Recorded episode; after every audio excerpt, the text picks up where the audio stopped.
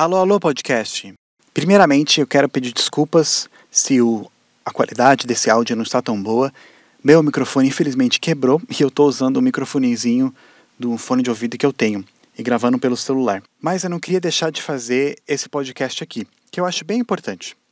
Vereador, deputado federal, prefeito, presidente da República, juiz, senador, desembargador, deputado estadual, ministro, secretário, tudo isso são palavras, cargos políticos, né, que tem aqui no Brasil. Uma grande salada de políticos. A maioria deles, quem escolhe é o povo brasileiro. E é normal as pessoas confundirem quem é quem e não saberem o que cada um faz. Ainda mais em meses de eleições, quando tem muitos candidatos fazendo propaganda por aí.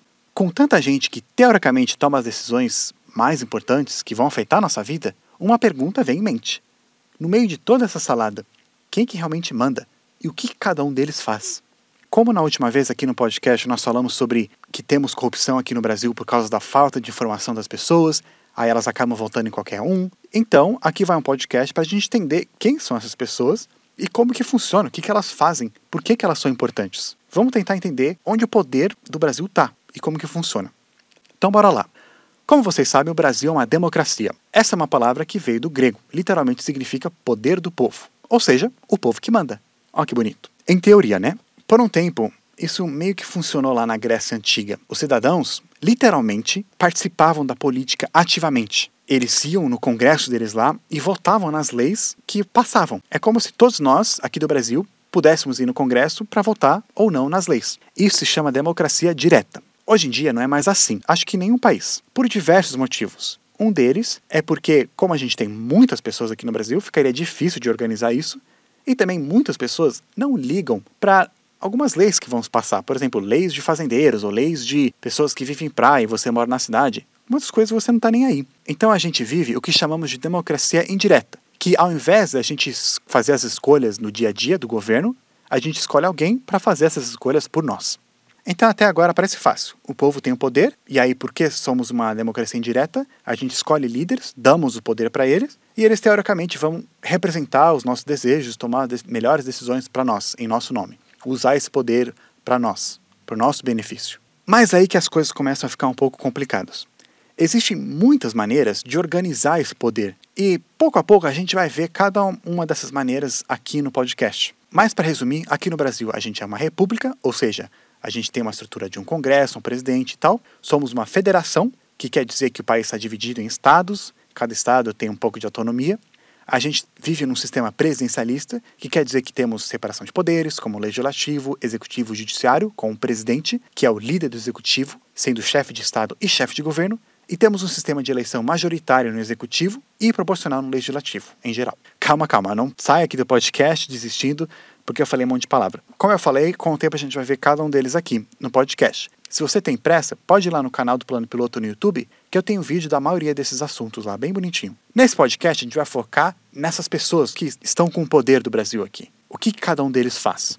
Para entender isso melhor, vamos dividir o Brasil em três áreas: federal, que é o país todo, estadual, que são os estados, e municipal, que são os municípios. Essa divisão parece uh, bem lógico para muitos de vocês aqui ouvindo, mas não é tão lógico não, porque em muitos países não é assim, como Portugal e Angola. Lá é dividido diferente. Essa maneira que dividimos aqui se chama de federação. Por isso que o nome, no nome completo do Brasil é República Federativa do Brasil.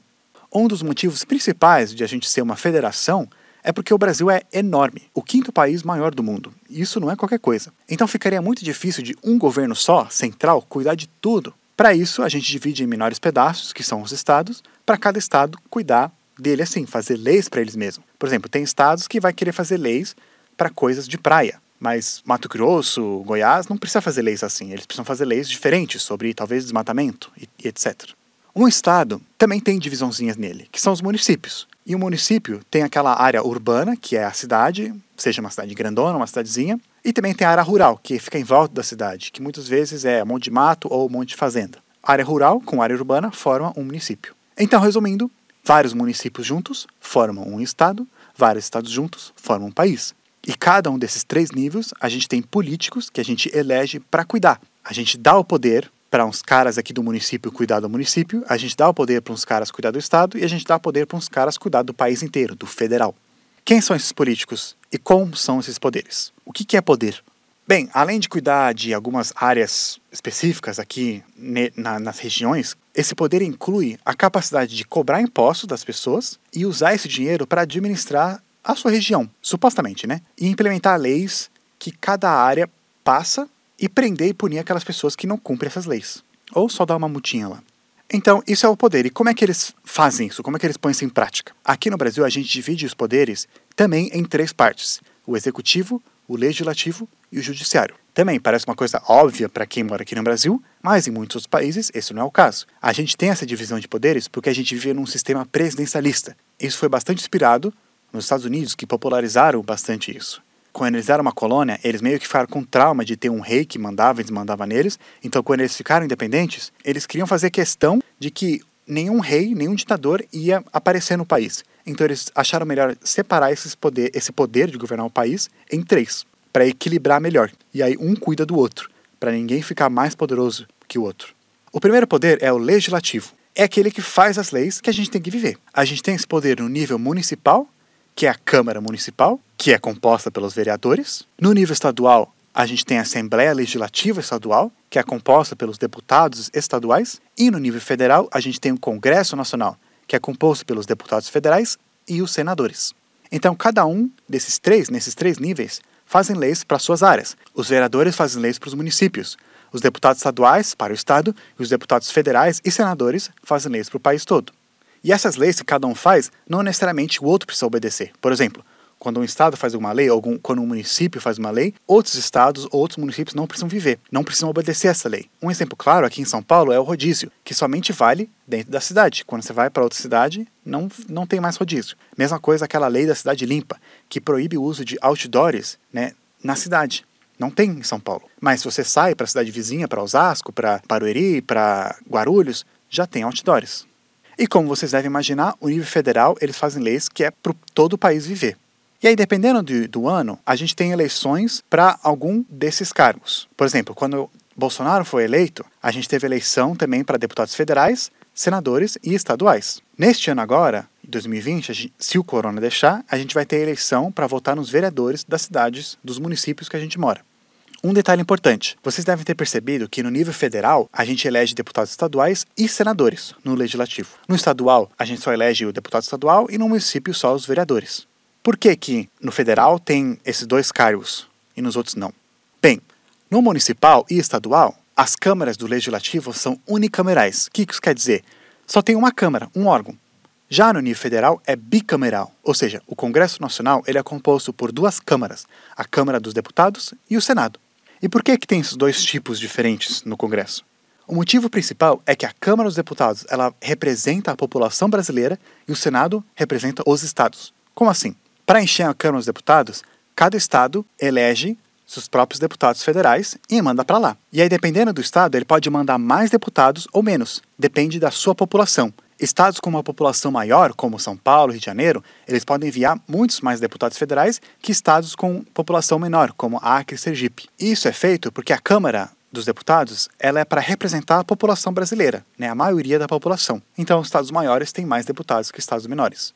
No total, temos 513 deputados que serem um mandato de quatro anos e eles podem ser reeleitos quantas vezes quiserem. Mas aí você pode pensar, meu, os estados maiores, então eles praticamente mandam nos menores.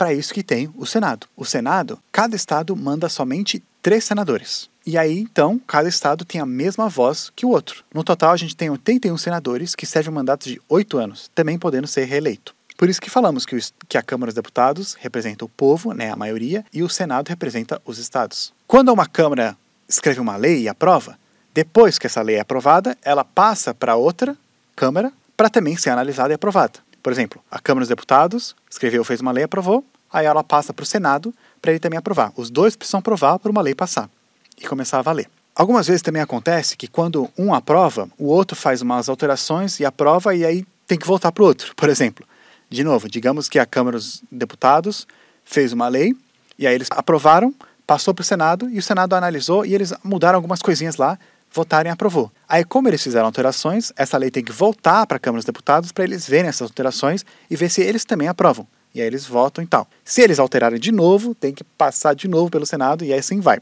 E agora você está entendendo por que, que algumas leis demoram muito tempo para serem aprovadas.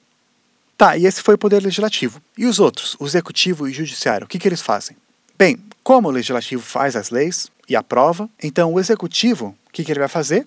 Ele vai executar aquelas leis. Ou seja, ele vai botar em prática o que o legislativo aprovou. Sim, o executivo também pode iniciar uma lei, escrever um pouquinho, dar uma ideia e tal, mas é o legislativo que vai escrever tudo bonitinho e aprovar ou não.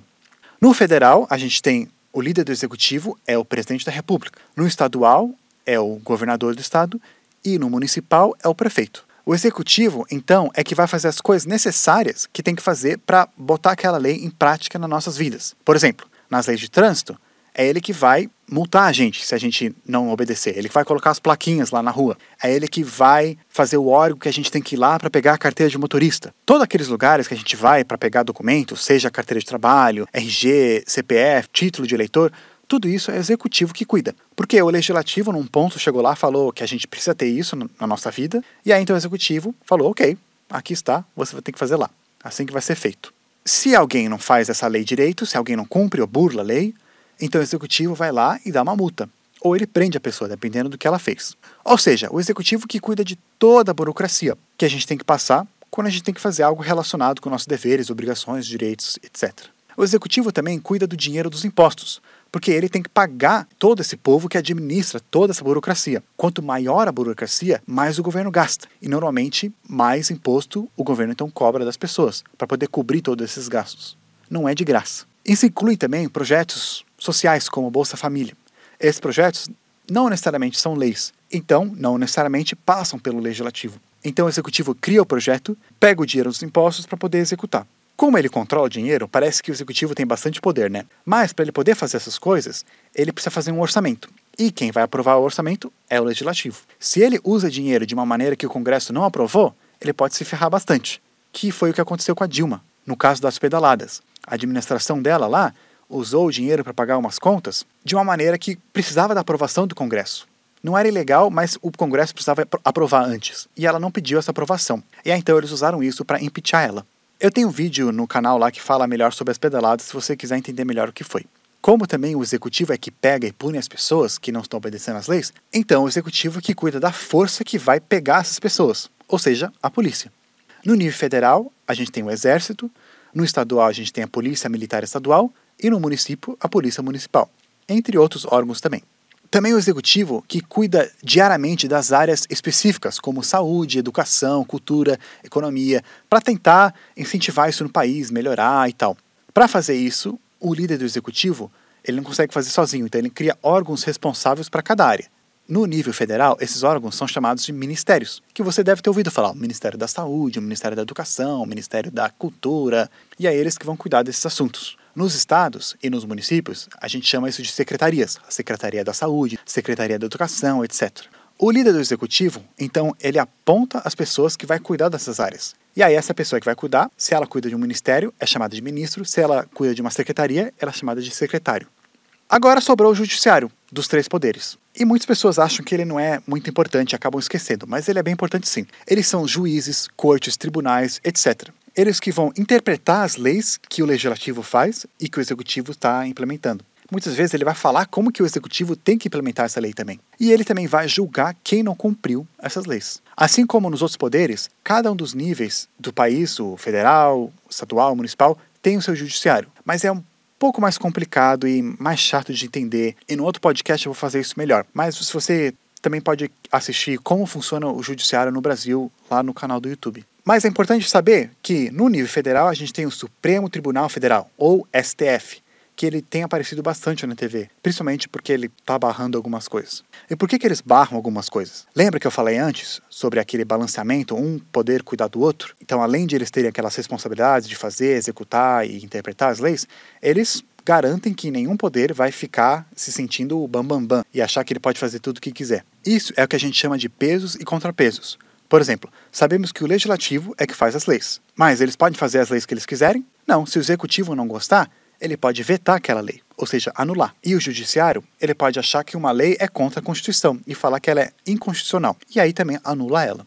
Mas, em contrapartida, o legislativo pode meio que revidar. Ele pode anular o veto do presidente, né, fazendo uma votação entre eles, ou mudar algo na Constituição, para não ser mais inconstitucional. Mas para fazer essas coisas não é tão fácil não. Ele precisa de muito mais que a maioria do, no Congresso apoiando essas mudanças. O executivo ele que escolhe quem vai servir no judiciário, mas é o legislativo que aprova também. O legislativo ele pode impeachar algo que o executivo fez de errado. O executivo ele que vai cuidar do dinheiro também sobre a aprovação do legislativo que a gente falou. Em emergências, o executivo ele pode pedir poderes emergenciais, declarar, né, o estado de calamidade, não sei o quê, que dá poderes mais emergenciais para ele, para ele poder fazer coisas sem precisar ficar pedindo autorização do legislativo. Mas também para ele conseguir essa esse poder, o legislativo também tem que aprovar. O judiciário também pode barrar todas essas coisas se ele achar que é contra a Constituição. Ele também pode pegar uma regra e mudar, falar que a interpretação deles mudou.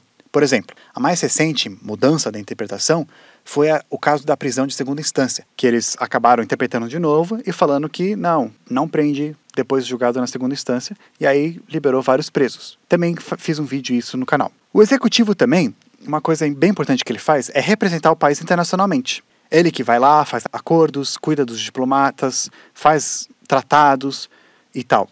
Mas também, muitos desses tratados têm que ser aprovados validados aqui no, no Legislativo. Então, acho que por enquanto é isso. Um bom resumo sobre é, todos os poderes e os três níveis diferentes que temos aqui no Brasil. Eu sei que é bastante coisa, mas com o tempo você vai, você vai poder pegar o jeito e se acostumar com esses nomes e essas palavras. Eu também tenho outro vídeo que eu falo sobre isso e com desenhos, então talvez você pode entender melhor lá no canal. Mas é muito importante entender isso.